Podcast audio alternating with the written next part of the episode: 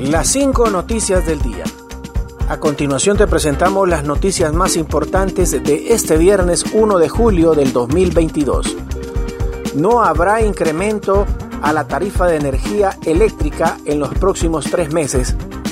Por decisión de la presidenta de Honduras, Xiomara Castro, hoy entra en vigencia el congelamiento a los precios de la energía. La medida beneficiará a 2 millones de abonados de la Empresa Nacional de Energía Eléctrica, ENE. Este nuevo sacrificio del Estado en términos de subsidio está contenido en el acuerdo CREE 38-2022 de la Comisión Reguladora de Energía Eléctrica CREE, que ya está en poder de la Secretaría de Energía para su cumplimiento. El titular de la Secretaría de Energía, Eric Tejada, informó que el beneficio del subsidio será a todas las modalidades, tanto consumidores residenciales como los no residenciales. Se descarta cierre de escuelas por aumento de casos COVID-19.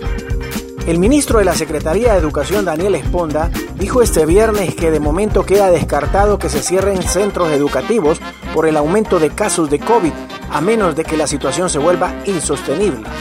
El titular de Educación dijo que el protocolo implementado desde el inicio de retorno a clases les está dando resultados. Ha sido muy exitoso y no tienen reportes de contagios masivos. Sin embargo, indicó que tienen reporte de algunos docentes y estudiantes contagiados, pero en esos casos puntuales ya los centros educativos conocen el protocolo. Continuamos con las noticias en las cinco noticias del día. Embajada de Estados Unidos reanuda el procesamiento limitado de visas de turistas. La Embajada de los Estados Unidos en Tegucigalpa comunicó este viernes la reanudación limitada del proceso de visas de turistas. La sede diplomática estadounidense anunció en su cuenta de Twitter la reanudación de visas de turistas, misma que es aplicable para los solicitantes con recibos pagados entre el 14 de marzo del 2019 y el 13 de marzo del 2021. Los solicitantes elegibles recibirán instrucciones específicas por correo electrónico. Además, para solicitar una nueva fecha de cita, debe iniciar sesión, una sesión en perfil y completar los pasos. La Embajada de los Estados Unidos anunció que la cita para solicitar su visa de turista debe ser individual.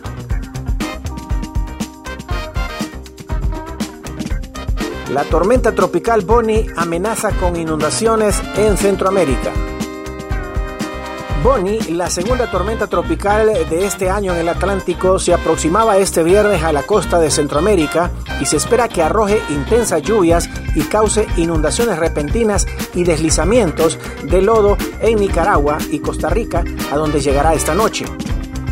En el boletín emitido por el Centro Nacional de Huracanes de Estados Unidos, se indicó que el sistema que empezó su trayectoria en la parte sur eh, de las islas de Barlovento siguió por el Caribe cerca de las costas de Venezuela y Colombia y se encontraba a 50 millas del este del sureste de Bluefield, Nicaragua.